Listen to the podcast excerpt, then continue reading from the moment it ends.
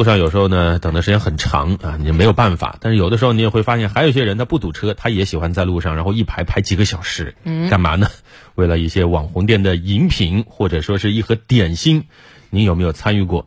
消费者报道呢曾经发布了一项跟网红店相关的调研啊，收回了一千一百六十二份有效问卷，其中接近九成的受访者是三十五岁以下的年轻人。调研结果显示，居然有八成以上的受访者表示愿意为了打卡网红店排队。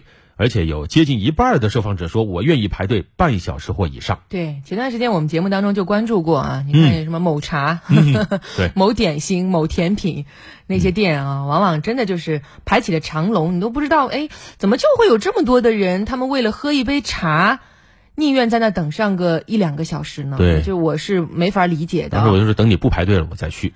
但是呢，你现在。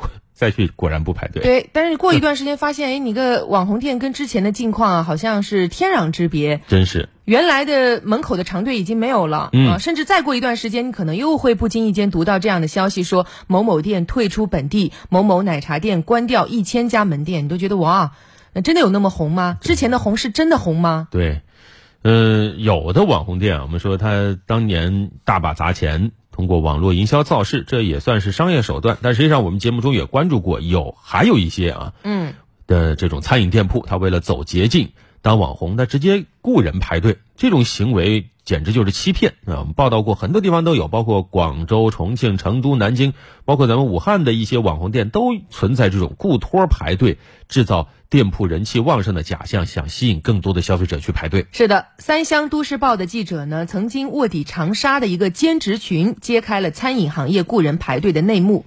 人力资源公司先与商家谈好费用，把用人信息提供给黄牛，然后呢，黄牛再把兼职消息发到兼职群，通过层层转包的方式赚取差价。接单的多数都是一些大学生，他们通过受雇排队蹭免费奶茶、免费点心，然后再赚一点零花钱。嗯，当然。不管哪一种啊，实力强或者实力弱，所有网红店吸金的套路基本上都会集中在排队这两个字。那面对这种营销策略，消费者心态也挺有意思的。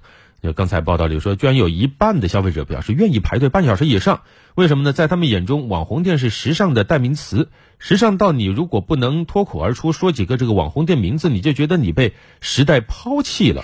这个这社会学上还有一个专门的名词叫同级压力。啊，就是说你落伍了。不管怎么说，这个喝没喝到口是另外一回事儿啊。嗯，你排了队，你买到了，你发了朋友圈，就算喝到了，是吧？对。所以，既然是时尚啊，我们也关注到它有涨潮就有。退潮，而且呢，两者之间的间隔时间不会太长，所以很多网红店的宿命几乎就是排队种草、发朋友圈，然后渐渐无人排队，直至慢慢的消亡。在很短的时间内，它就完成了一个生命周期，基本上呢，还来不及成为经典，就已经成为了过去式。对，而且是过去完成时。有一点我们还要提一下，就是资本的作用。过去一年，我们发现一个明显的趋势，就是资本对于依靠网络营销形成热点的新消费领域是越发的冷静和谨慎。从二零二一年八月开始，新消费融资事件越来越少，而到了今年，新消费领域融资事件已经从过去的每月一百多次。下降到七八十多次。那么我们到底该如何看待网红店的潮起潮落呢？网红店还有前途吗？网红怎么才能长红？热点里的价值观，接下来我们来听听湖北省社会科学院社会学所副研究员张明的观点。热点里的价值观，湖北之声、湖北省社科院联合出品。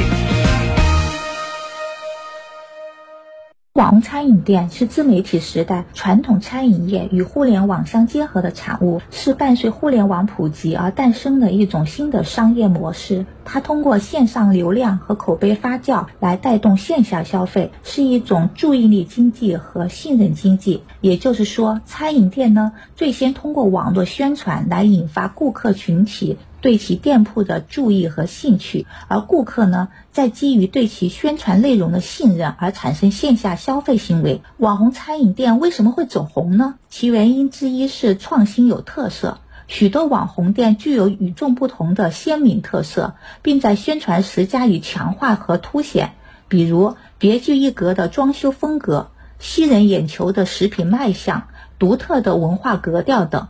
原因之二呢，是从众心理和好奇心理的趋势。前来消费的顾客或是因为兴趣而特地的前来打卡，或是出于随大流和同财压力来尝试。那么，又是什么原因造成部分网红餐饮店昙花一现呢？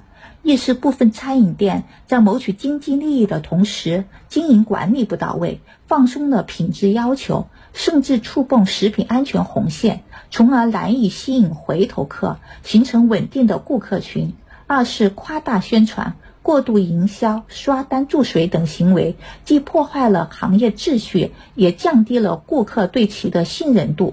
一些网红店的消失，正是顾客一脚投票的结果。金杯银杯不如顾客口碑。在鼓励餐饮业创新发展的同时，相关政府部门需要规范其网络行为，加强食品安全监管；而餐饮业也需要加强行业自律，注重餐饮品质管理，为顾客带来更好的消费体验。只有这样呢，才能推动网红餐饮店健康有序的发展，使其具有持久的生命力。